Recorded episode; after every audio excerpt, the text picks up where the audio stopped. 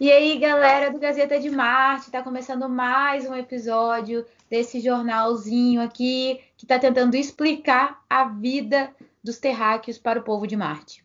Comigo hoje, Carlos Pinho, nosso jornalista, historiador, gato. E aí, Carlos? Obrigado. Boa noite, bom dia, boa tarde. o horário que você estiver assistindo. E estamos aqui com a Mari, advogada maravilhosa, atleta, linda. E aí, Mari? Oi, gente. Bom dia, né? Boa tarde, boa noite também. Obrigada pelos elogios. e eu aqui, Patrícia Góes, historiadora, formada em Direito, já falei para vocês, não quero ficar compartilhando essa minha dor toda vez. Mas, então, vamos começar. Hoje a gente vai ter o helicóptero que foi para Marte, o, a ministra Rosa Weber que suspendeu os trechos do decreto de flexibilização das regras sobre armas de fogo, a destituição do cargo do superintendente da Polícia Federal da Amazônia e vamos ter o Dia do Índio. Vamos falar sobre os povos tradicionais aí. Partiu. Então, primeiro eu quero fazer um esclarecimento para a galera. Isso que o pessoal está noticiando hoje como helicóptero que fez o primeiro voo em Marte, na verdade não é um helicóptero. Queria te falar que, Mari, se você foi enganada pela NASA, na verdade foi o Carlos que mandou um iFood lá pro nosso diretor da redação, com mandou um val do açaí para ele, um açaí com bastante chantilly, calda de chocolate caramelo, jujuba e um pouquinho de passas e uma pitada de açaí só para não dizer que não tem, né, Carlos? O legítimo açaí da região dos lagos, o legítimo açaí preparado artesanalmente pela nossa querida Val do açaí, né? Porque se não fosse do açaí, não teria açaí, né? Então é a Val do açaí, nossa queridíssima, nossa eterna Val do açaí, independente do que ela faça na vida, ela sempre será a Val do açaí. tá bom. Beleza. Então, é, esclarecido esse, esse boato que correu aí pelo mundo. Não sei quem foi que lançou isso aí. Palhaçada. Na verdade, era um drone, não era nem um helicóptero. E agora tá esclarecido. Foi o Carlos, tá bom? Espero que, a gente espera que o diretor tenha gostado, né? Falei, Carlos. Pô, é verdade. Chegou de helicóptero, né, cara? Tem, tem, os helicópteros aqui, né? Eles têm dificuldade de, de concluir muitas vezes o voo aqui, né? Mas conseguiu chegar a Marte. Isso eu fico muito feliz com o avanço da tecnologia para outros planetas. Estou esperando aqui, né, dentro do nosso, mas para Marte, daqui para Marte está indo bem.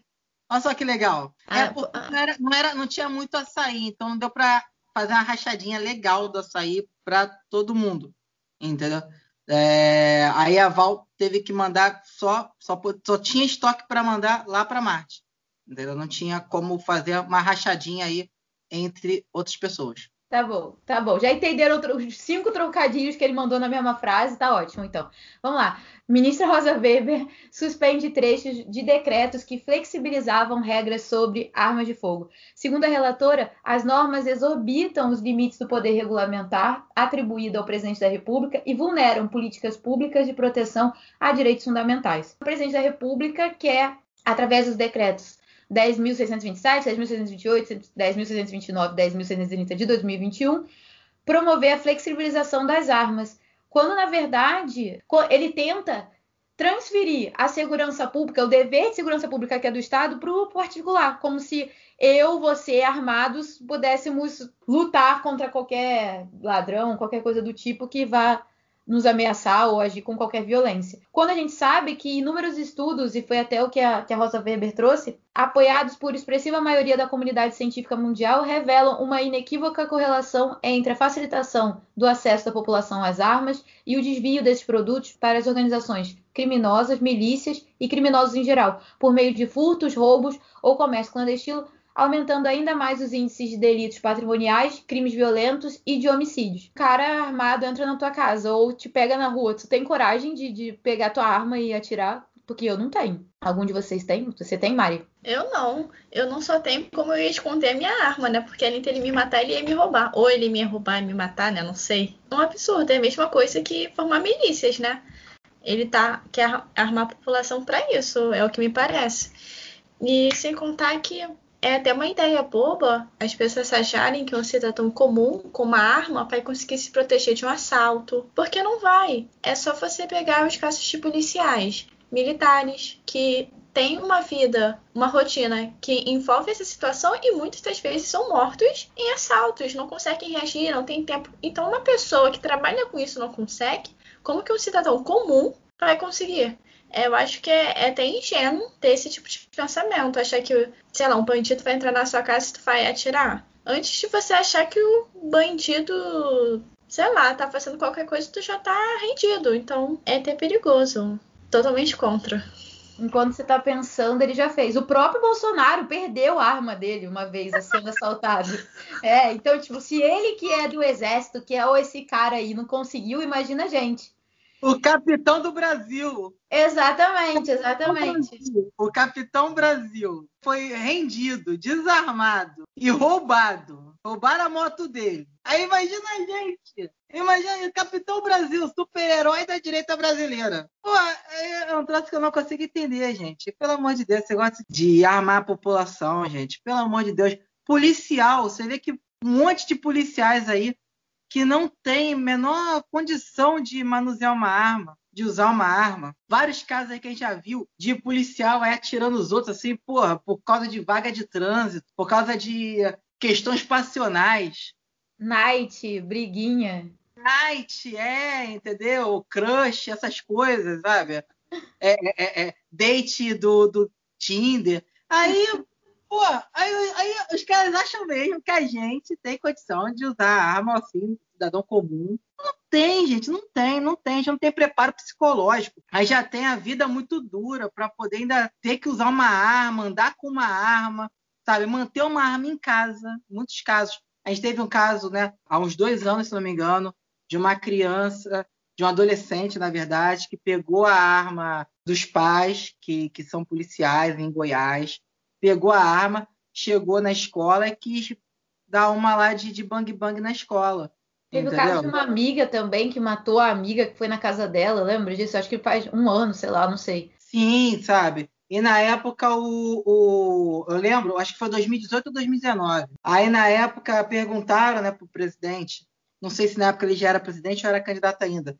Eu acho que era candidato ainda, acho que foi 2018, sobre essa questão, né, do menino estar tá armado, pegar a arma dos pais e, e atirar em todo mundo. O Capitão Brasil falou assim: ah, mas se, se a professora tivesse porte de arma, não teria, não teria acabado do jeito que acabou. Você tá brincando que ele falou isso?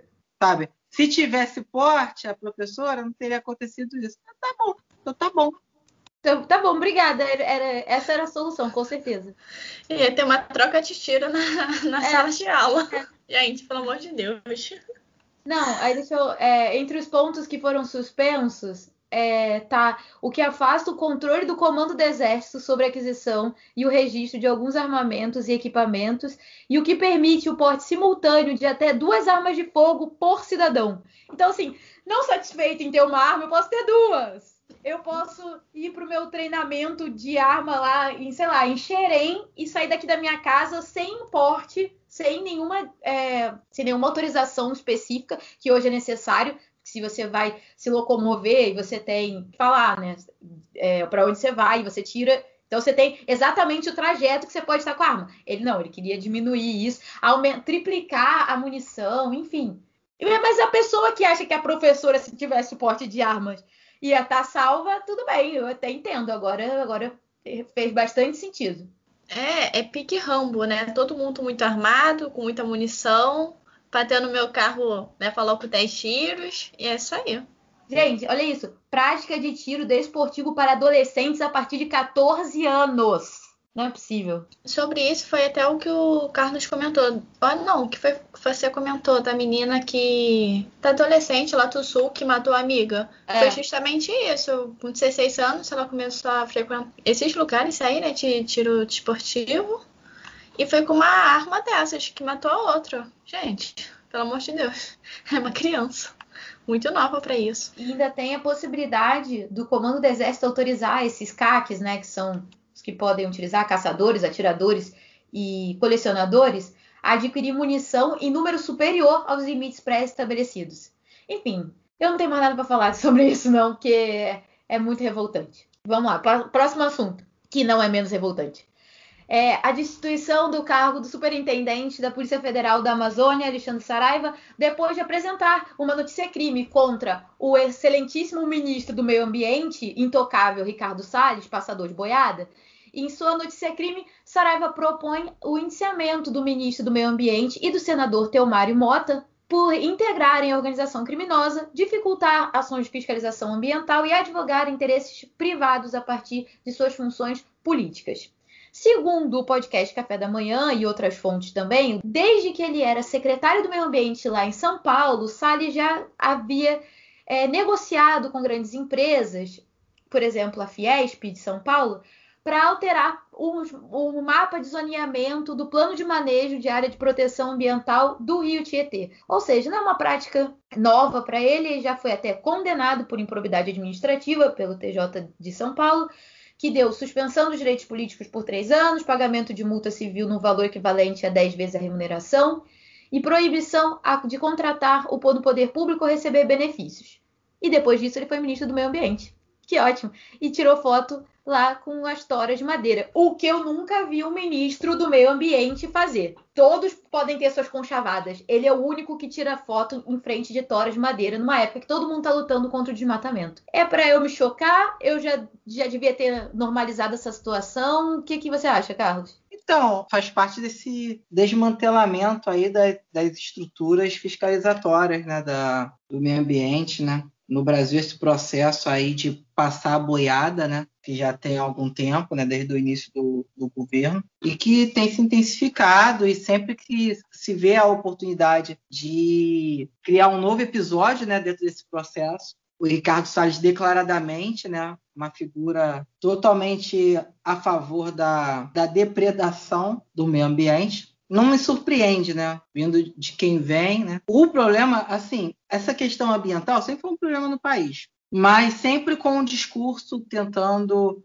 mostrar que a intenção dos governos era outra. Então a gente teve momentos bem complicados, mas o problema agora não só não há essa intenção, como também não há vontade de dizer algo diferente da falta de interesse. O governo é assumidamente né, desmatador, né, é assumidamente pró-madeireiras, pró é, o que eles chamam de progresso. Isso tira qualquer esperança a curto e médio prazo de uma transformação. As próprias lideranças designadas para tal atuação dentro do governo não demonstram ter esse interesse, não só não demonstram, como também declaram que o interesse deles é outro é um, é um cenário assim, bem preocupante, bem preocupante mesmo. A gente que não está nessa perto dessas áreas né, de, de mato, a gente não tem muita noção, né? Mas está uma festa, está uma farra. Porque realmente essa, esses agentes eles foram autorizados. Que nem a gente fala, ah, quando, quando o presidente fala alguma coisa ofensiva, fala alguma coisa que ofende, que ataca, que fere e que incita a violência, tem sempre alguém que fala assim: ah, mas ele tá brincando, ha, ha, ha, ha aquela coisa toda. Ah, você não tem senso de humor, ha, ha, ha.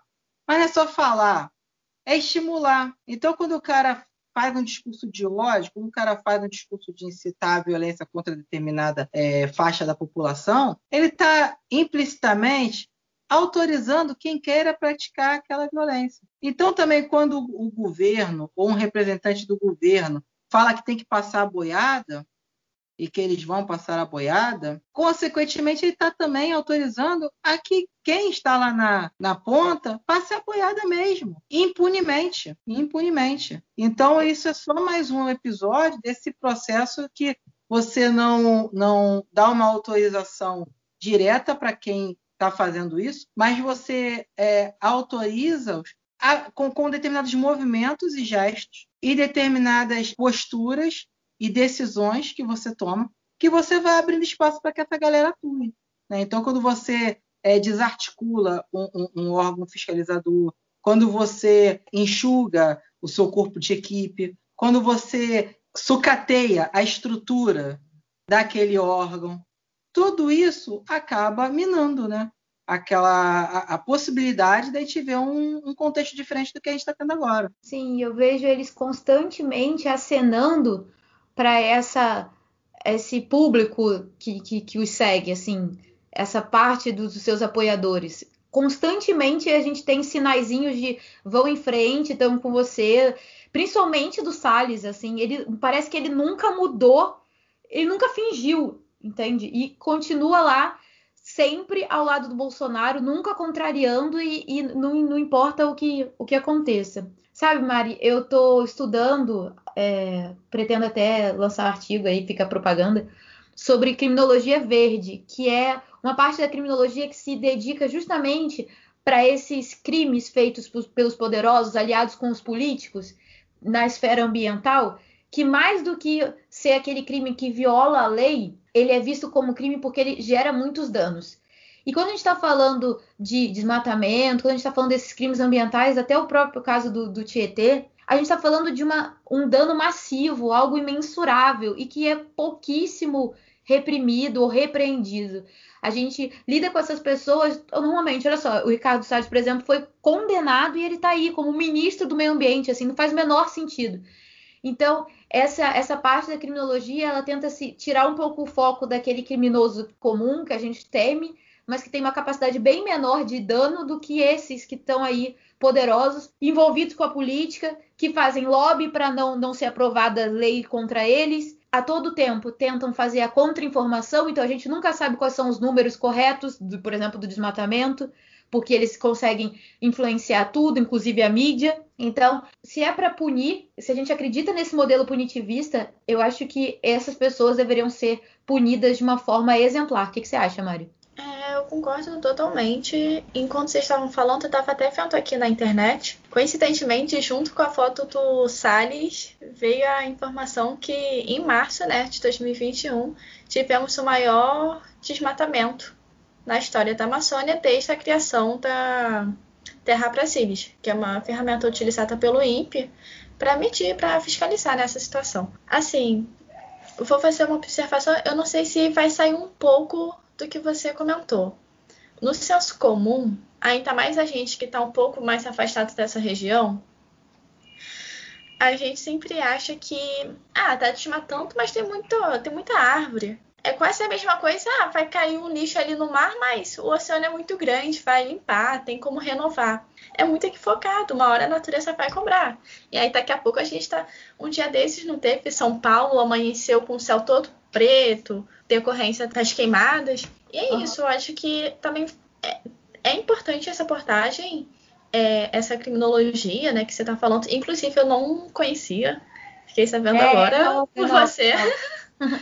Ela surgiu em 90 só, é bem recente. A lei também tem que andar junto com a informação, né? Porque muitas pessoas não ligam para isso porque acham que não tem nada demais. Ah, é o maior bioma e tal, então tem como matar, desmatar que vai se recuperar e não é bem assim. É, o Salles, ele é uma vergonha. Eu não sei como que as pessoas apoiam ele. Obviamente, quem apoia quem tem interesse, desde o início, desde a indicação dele. Quando ele foi indicado, ele já estava sendo investigado pela questão do Rio Tietê. E assim, é mais uma é mais um ponto de contradição do próprio Bolsonaro. Ele sustenta o governo que é uma farsa. Um ponto de contradição não, sabe? Eu acho que o governo Bolsonaro é isso mesmo, sabe? Eu acho que Seria uma contradição se ele chegasse, não, vamos colocar aqui o Carlos Mink para ser o ministro do, do Meio Ambiente, ou vamos colocar aqui o Alfredo Sirquis para ser o ministro do Meio Ambiente. Não, mas eu entendo, eu, eu, eu também vejo que não é uma contradição, porque afinal de contas ele veio com o apoio da bancada ruralista, né? Do agrotóxico e tudo mais. Mas vejo como uma contradição porque ele levanta essa bandeira do contra a corrupção, e na verdade Exatamente. isso envolve corrupção, né? É, esse é o ponto. É, o cara foi investigado. Tudo bem que na época que ele indicou o ministro, ele não, tá, não, não tinha uma decisão. Mas como que ele vai colocar uma pessoa que está sendo investigado? Então, contradiz nesse discurso de honestidade, tipo, pô, uma pessoa qualificada, aquilo, aquilo, outro. Quando foi provado que ele não é uma pessoa, uma pessoa qualificada para o cargo. Não no sentido de que ele ia proteger a Amazônia, longe disso, mas nesse outro discurso de fazer o Brasil para frente, porque até agora o pessoal só roubou, o pessoal não era qualificado, aquilo, aquilo, outro. É, verdade. Nesse ponto de vista, realmente, é, é uma. Não, não concorda, não. Discute, discute. Briga, briga, briga, briga. É e não é também, né? E não é, né? Porque o Bolsonaro também, ele, nesse sentido, ele também é, tem muitas nuances no, em coisas que ele fala, em coisas que ele já falou.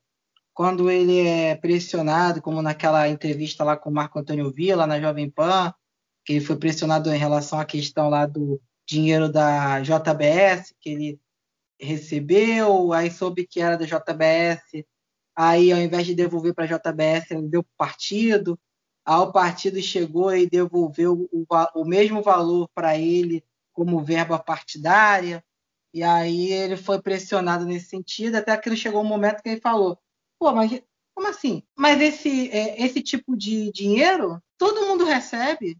Você é hipócrita aqui falar, todo mundo recebe, todo mundo recebe. Então ele é meio, ele tem um discurso meio, meio confuso, sabe? A, a honestidade dele é meio confusa.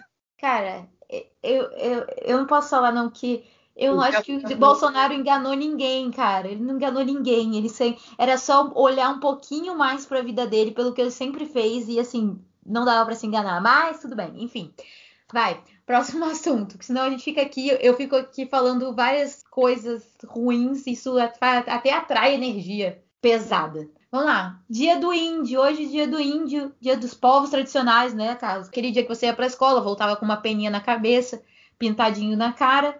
Mas hoje em dia a gente tem que pensar que é mais do que uma peninha na cabeça, é um genocídio indígena, é uma discriminação, é uma luta ferrenha e diária de vários povos para conseguir manter a posse de suas terras que a Constituição lhes concedeu, mas que não é respeitado e que cada dia mais a gente tem provas claras do que parece que há um embate entre o governo e os povos indígenas, sabe? O MP federal botou uma matéria hoje muito legal e teve um webinário, eu e meus webinários aqui, que fico três horas falando sobre o webinário.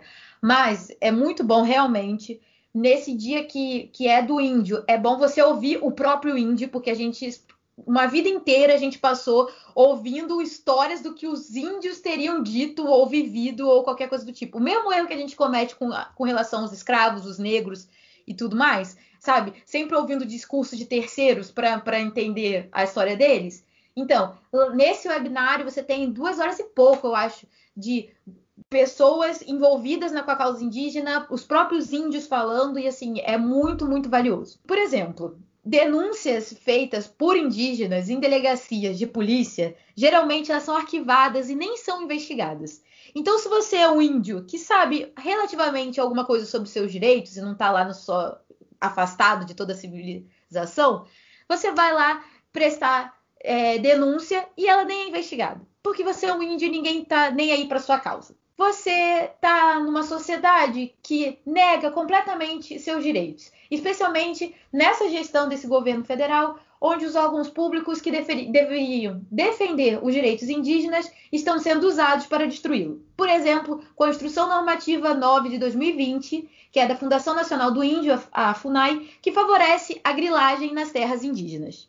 Que tipo de fundação que seria para cuidar das terras indígenas ia é, apoiar algo como a grilagem, que é todo mundo sabe que é super danoso ao meio ambiente, que usa mercúrio, enfim. O que, que você pode esperar de um governo que, com a Lei 1142 de 2020, que estabelecia um plano emergencial para o enfrentamento da Covid nos territórios indígenas, o governo vai deixa a lei passar, mas barra os trechos que previam acesso às aldeias a água potável, materiais de higiene, leitos hospitalares, respiradores mecânicos e, por outro lado, mantém o que autoriza a permanência de missões religiosas nos territórios indígenas, inclusive naqueles em que há presença ou registro de povos de recente contato ou isolamento voluntário, que é o que a Damares faz muito. Acho que até tem uma filha lá que foi retirada de um desses povos, assim, é uma coisa muito, muito louca. Carlos, o que, que você acha disso?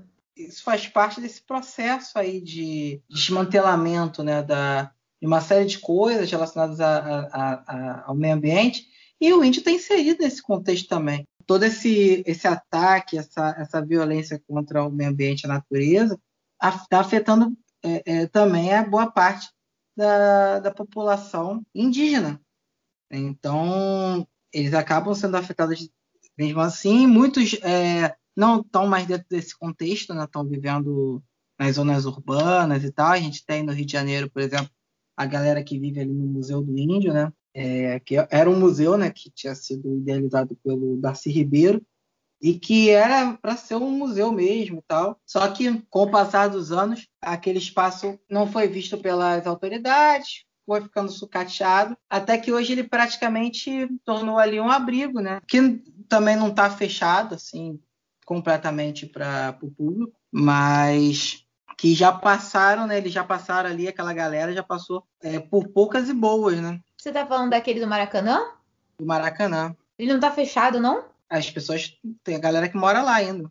Não, tem a galera que tá, mora lá, mas não funciona mais como uma instituição. Eles estão, tipo, ocupando, né? não? Mas, por exemplo, se eu quiser ir lá, conhecer o dia a dia deles e tudo mais, conversar com eles e tal, eu posso, entende? Ah, assim sim. como outras pessoas também. O presidente falou uma vez que ah, mas o, a população, os, indi, os índios também querem ser. Ele quase falou isso, né? Eles também querem ser civilizados. Eles também querem ter iPhone, eles também querem. Tá, mas tem quem queira? Acho que tem, né? deve ter. Acredito, não, não vivo o dia a dia da galera, mas deve ter. Mas também tem gente que quer manter as suas práticas, a sua tradição, a sua religião, a cultura, a sua oralidade, a sua escrita, né? E também quer manter o seu local de vivência, né? Sua a relação sua... particular com a terra, que é muito diferente da nossa. Com a terra, exatamente, entende? Então, assim, isso tem que ser respeitado também. Até porque o pessoal veio lá de Portugal para cá, a galera tava aqui, pô, chegaram e, opa, vem aqui, toma esse espelhinho aqui, não sei o quê, toma esse pentinho aqui, pá, tal. Ah, esse aqui agora é meu. É muito fácil você chegar e pegar o cara e falar assim, ah, não, igual, ah, tem, mas tem índio aí de Hilux, mas tem índio que, que, que tá de iPhone, que não sei o quê. Cara, nesse, nesse webinário mesmo, tava passando no YouTube e eu tava lendo os comentários. Cara, juro por Deus, webinário fodástico, com os próprios indígenas falando claramente assim, o webinário, não sei se eu falei, é sobre risco da mineração nas terras indígenas. Eles falando, eles falando deles, da opinião deles, falando, não queremos mineração no nosso território. Saiam. Eles, eles, falando ao vivo ali no webinário. A galera comentando no coisa. Não, mas tem índio que quer, tá cheio do dinheiro, tem, é, tinha que ter o outro lado da, da, conversa aqui, porque as mineradoras precisam ser ouvidas. Ah, as mineradoras precisam ser ouvidas, é isso?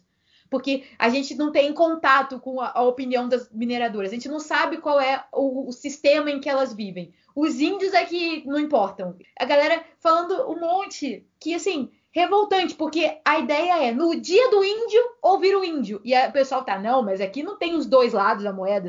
Então, tipo, tinha a Sônia Guajajara, tinha o Davi Copenaua lá falando claramente, não, a gente não quer. Os invasores do garimpo nas terras Yanomamis estragaram tudo. Com, sendo minerador, o negócio vai muito mais além. Porque, tipo assim, se o, o garimpo é uma coisa pequena, mineração é uma coisa gigante que vai destruir a terra deles, que é a vida deles, a cultura deles tá lá li, completamente ligada à terra. E a gente não consegue entender isso porque não é a nossa cultura e a gente acha que não, que eles querem se apossar de uma terra que ter, ter de graça, morar de graça, sei lá o que, que eles pensam. Quando na verdade a riqueza deles é outra. E você pode falar que tem um índio ou dois ou, ou alguma parte, uma minoria que se vende ao capitalismo, que, que teve vantagem com isso e está é, envolvido, mas quem é a gente para falar sobre isso? Sabe? A gente está discutindo aqui sobre o nosso ministro do meio ambiente acabando com tudo. Quem é o homem branco capitalista para falar o que, que o índio deveria ou não fazer com as terras que são deles? São deles. Davi Kopinawa falou que é ele é xamã. Aí ele falou assim: a mãe terra não muda, o que muda é a sociedade. O governo atual foi muito ruim para nós, destruindo tudo. Sem a natureza, a gente sofre. Olha o que estamos vivendo hoje com o coronavírus, que não é uma doença nova, é antiga, estava embaixo da terra, que foram revolvidas pelas máquinas. Então, eles se sentem completamente agredidos por essa relação destruidora que a gente tem com a terra. E é fundamental que a gente permita que ele proteja a terra, porque a terra é importante para a gente também. A Eliana Torelli ela trouxe o artigo de uma revista da, na One Worth que fez análise dos impactos da mineração nas terras indígenas. E aí, para quem gosta de atribuir valor às coisas, as florestas brasileiras são não apenas a casa de comunidades culturalmente diversificadas, mas produzem também ao menos 5 milhões de dólares em mitigação de emissão de carbono e outros serviços de nivelação de clima. Então, se a gente quer atribuir valor, 5 milhões eu acho que é uma boa quantidade. O que, você acha, Mari? O pessoal aqui no Brasil, principalmente os governantes, não tem apego a nenhum, né? A tudo que envolve natureza e tudo que envolve os povos que vivem nela. Na, a questão do indígena, até o que vocês estavam falando sobre, ah, não, mas tem indígena que quer ter iPhone, indígena que aquilo. É, eu tava lendo um dia desses de uma comunicadora e ativista, é, Alice Patachó, o nome dela. Ela é indígena, ela é jornalista, e ela tava falando sobre essa questão que ser indígena é o pertencimento. Não quer dizer que o indígena, porque nasceu lá, na floresta e tudo mais, lá na, na sua aldeia, que ele não vai poder ter acesso a uma universidade, que ele não vai poder ter acesso a coisas da vida da cidade e tudo mais. E ao tratarmos o Dia do Índio como crianças voltando com uma peninha na cabeça, a gente está só tratando essas pessoas como um folclore, como uma lenda, como se elas não existissem e como elas, se elas não fossem importantes para a construção da nossa sociedade, o que é totalmente equivocado. Tem mais de 300 povos ainda, são mais de 270 línguas, e a gente está tratando isso como se não fosse nada, como se não fosse uma coisa, como se não agregasse a nossa vida. E, mais uma vez, é como se a gente estivesse dando o que é nosso para o estrangeiro. Porque é isso que, ao você deixar as mineradoras entrarem, é isso que a gente está fazendo, porque não vai ser eu que for lucrar, né? Você, né, a pessoa ali, né, uma pessoa da comunidade que com dinheiro da mineradora vai conseguir ter acesso mais. Não é isso. São pessoas ricas que vão ficar mais ricas, que vão tirar o dinheiro e levar para o exterior, para a Europa, para os Estados Unidos, e a população vai continuar na miséria, na miséria e sem o que é dela por natureza. Complicada essa situação. A gente tem um pensamento totalmente equivocado sobre o que são indígenas, sobre o que são as terras indígenas, sobre o que é a proteção da natureza. No final, você falar que as mineradoras têm que ser ouvidas e você não ter valor nem a sua própria vida. Porque para mineradora, se você morrer, porque você consumiu carbono, ou porque, sei lá, qualquer metal pesado está na sua alimentação, para eles é diferente. Os milhões deles estão no bolso. Então, é complicado, né? Né, continuando aí o link desse webinário, o Márcio Santilli, que foi ex-presidente da FUNAI, ele falou que ele nunca viu um projeto de lei tão ruim quanto esse. Ele não se limita a regulamentar a questão da mineração nas terras indígenas. Ele tem garimpo, gás, petróleo, transgênico, hidroelétricas, tudo num pacote gigantesco, que são os interesses de terceiros sobre as terras indígenas. Tudo isso passando de um bloco só numa lei, que é o que o Bolsonaro quer. E aí, ele não, não, se preocupa nem em instituir uma instância do governo que seja responsável por isso e não estabelece condições mínimas para que isso aconteça. Assim, aumentando as condições, já que estamos falando de uma lei específica sobre mineração e sobre essas outras formas de exploração da terra, podia trazer condições para isso, né? Pensando no bem-estar ou numa convivência ou alguma coisa desse tipo, se fosse possível. Mas não, nem isso ele traz. E assim, ainda piora, debilita as condições constitucionais que já existem. A revelia da audiência dos povos indígenas, que não podem nem se recusar à exploração de suas terras. Então, o que era para ser o povo originário, que era para ser o verdadeiro dono da terra, é visto como um mero usurpador de uma terra que a gente não dá importância, como se seu papel fosse completamente descartável, sabe? A sugestão dele é que o presidente da Câmara dos Deputados devolvesse esse projeto para o Poder Executivo para que seja completamente revisto, porque é um absurdo. O que, que você acha disso, Carlos? Que é mais um episódio aí de teste né, das nossas é, instituições, né? Da nossa governabilidade, da nossa legislação. Acho que tem que haver uma, uma presença contundente né, de todos os agentes é, que representam né, essas instituições, né, de passar uma resposta em relação a determinados movimentos que buscam ferir, né, ferir exatamente a nossa ordem democrática, né. Então, o, Senado, né, o presidente do Senado, é, o presidente da Câmara, mas, mas é, mais ainda, né, o presidente do Senado e o STF, né, tem que dar contínuas demonstrações que estão de olho de que não vão deixar que a situação descambe para algo muito pior do que o que a gente está vivendo, do que o, o que a gente já está vivendo. E com a pandemia e tudo mais, mas antes da pandemia, a situação já era bem complicada, já havia é, um avanço aí autoritário é, em diversos aspectos, é, com um silêncio muito grande, né? um silêncio, na verdade, não um silêncio muito grande, um silêncio é, bem assustador assim da, das nossas instituições, né? De quem deveria estar ali zelando pela democracia. E por uma série de motivos, uma, uma escalada aí num ponto limite, né? A gente está vendo esse ano, do final do ano passado, do segundo semestre para cá, mas em especial agora nesse primeiro semestre de 2021, uma mudança de chave, uma reviravolta em termos de, de respostas por parte de, de quem estava é, silenciado nos últimos tempos. Essas demonstrações do, do Senado é, recusando determinadas pautas, do próprio STF com relação a, a, a pontos como essa questão da, da, do decreto das armas, que eles sigam aí é, dando demonstrações de que existem pessoas, existem é, é, entes do poder público, entes dentro dos poderes é, legislativo e judiciário, de olho na, na democracia, de olho em determinadas é, movimentações que estão acontecendo. Logicamente que erros vão acabar sendo, sendo é, cometidos, né? ou erros ou atitudes controversas, né? como, por exemplo, a situação lá do Daniel Silveira, que eu não classifico como um erro a prisão dele, mas que foi uma questão muito controversa que abri, e que abria muita, muitas possibilidades de contra-ataques, né? contra-ataques é, retóricos né, dos agentes do governo né, e de apoiadores do governo. Mas há, há, que se ter uma, uma ofensiva aí, né, uma contraofensiva em defesa da democracia. Né?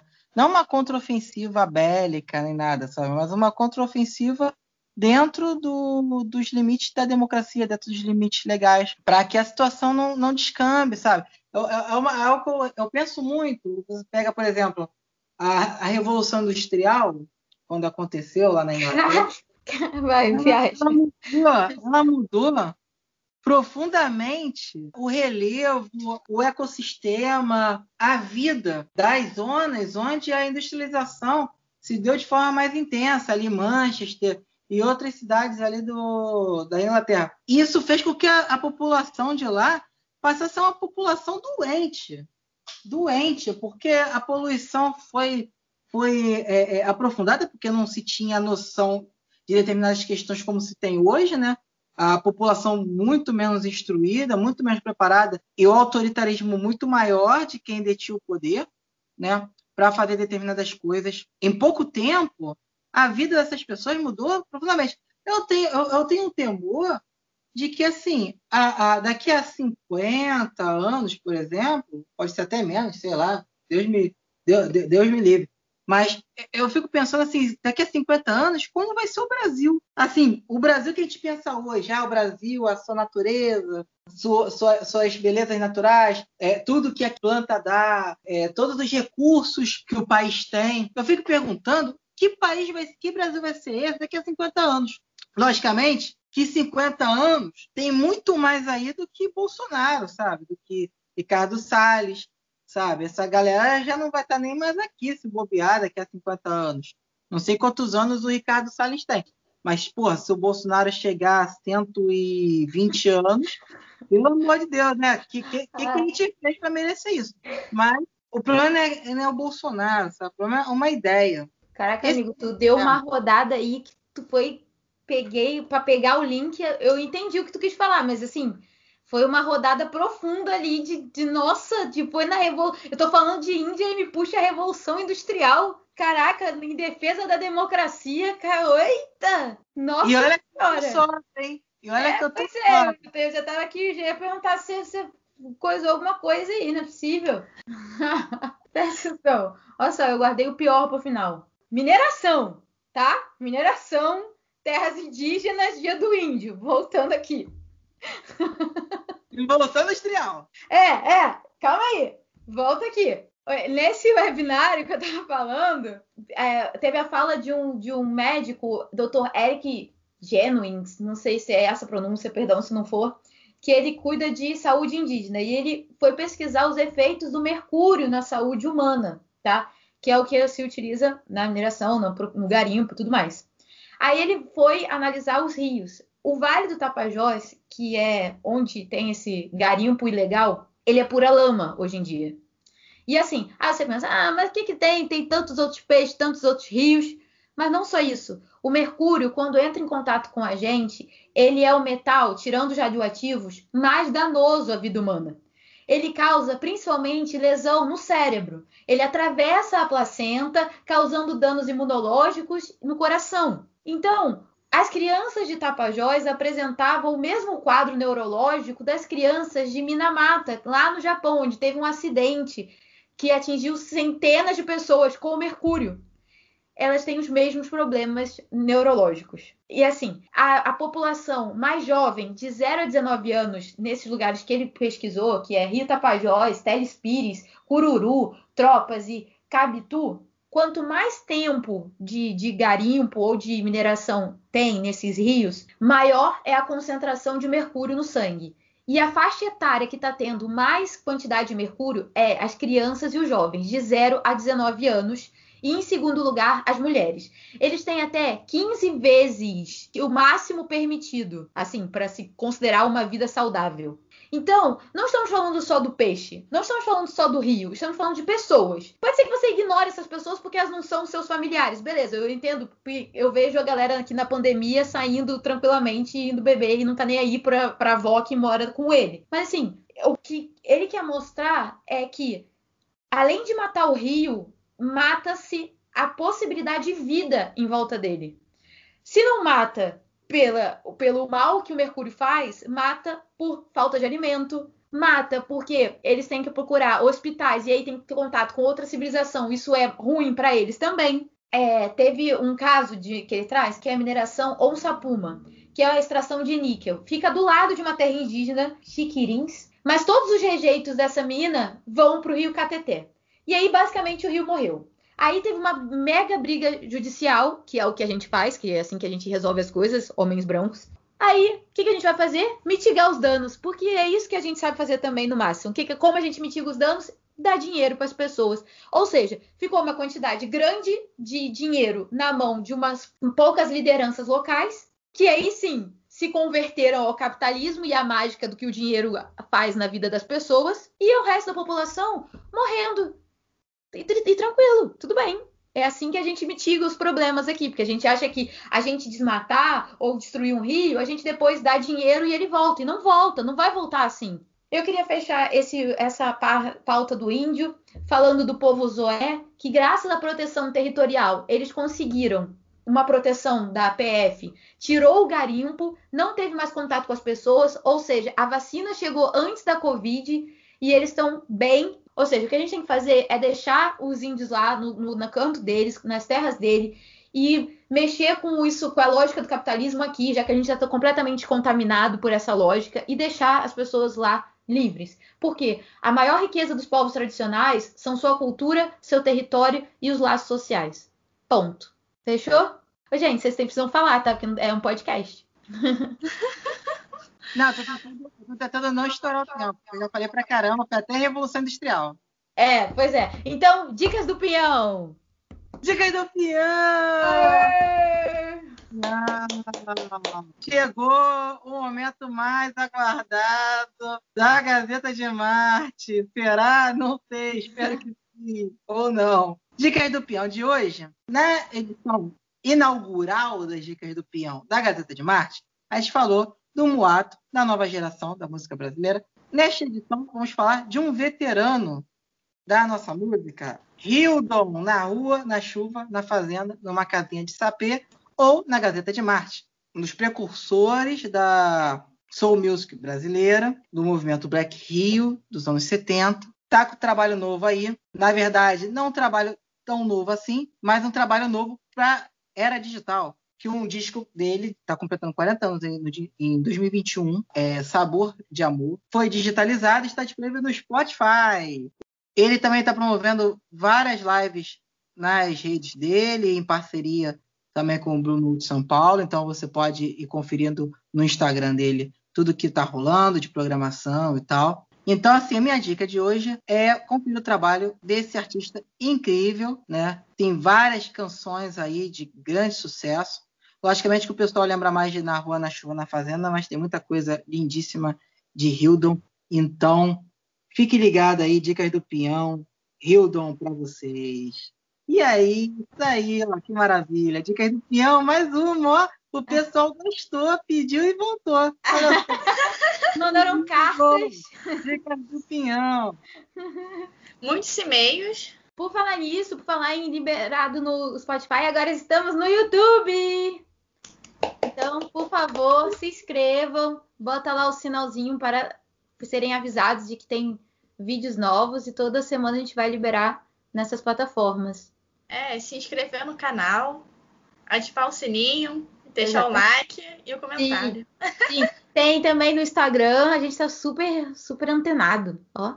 É, arroba Caceta de Marte. Isso. Tem e-mail também, se quiser xingar o Carlos. Não, não, gente, a gente só recebe é, e-mail de amorzinho. Só de amor, só de amor. Que, que críticas vão direto para o spam.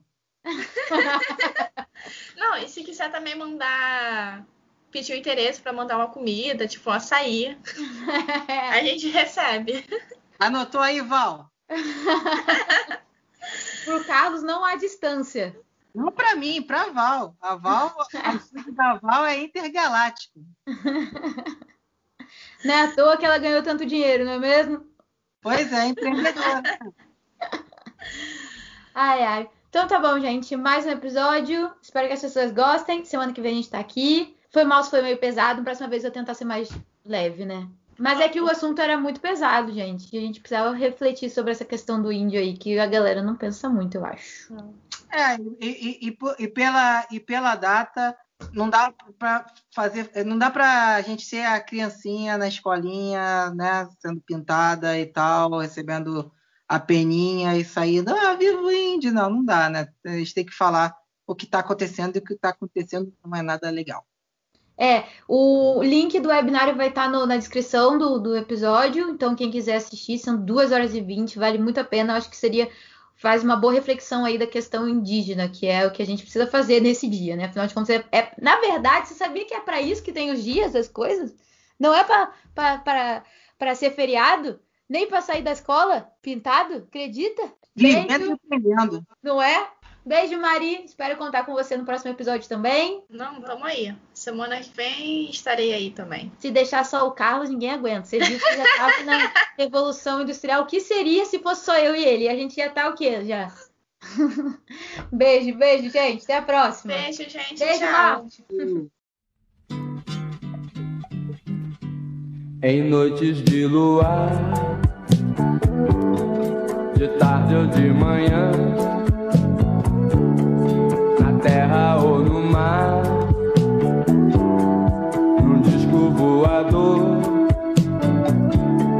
sentado num sofá, ou viajando num balão. Eu quero ter você pra meu amor. Na ceia de Natal mesa de um bar, na chuva ou no sol.